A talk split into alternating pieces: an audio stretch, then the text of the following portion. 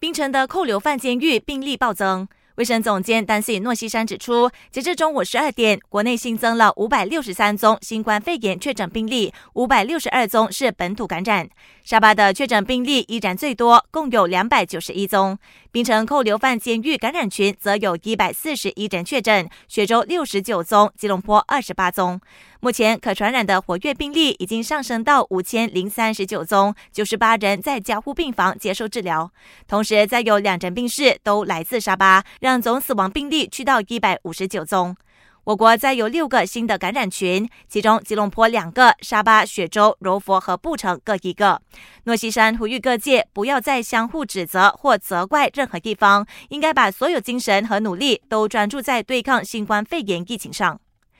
眼看沙巴、雪龙和布城的确诊数字越来越多，国防部高级部长纳杜西伊斯曼沙比利宣布，政府决定在这四个州属和联邦直辖区落实有条件行动管制令 （CMCO）。其中，沙巴将从明天凌晨十二点零一分开始落实 CMCO，直到十月二十六号；雪龙和布城的 CMCO 则从后天十四号开始，直到十月二十七号。在 CMCO 下，所有人都不准跨线，需要跨线工作的员工必必须出示雇主的批准信或工作准证。所有教育机构、社交活动和宗教活动都必须暂停，但经济活动可以如常运作。感谢收听，我是庭燕。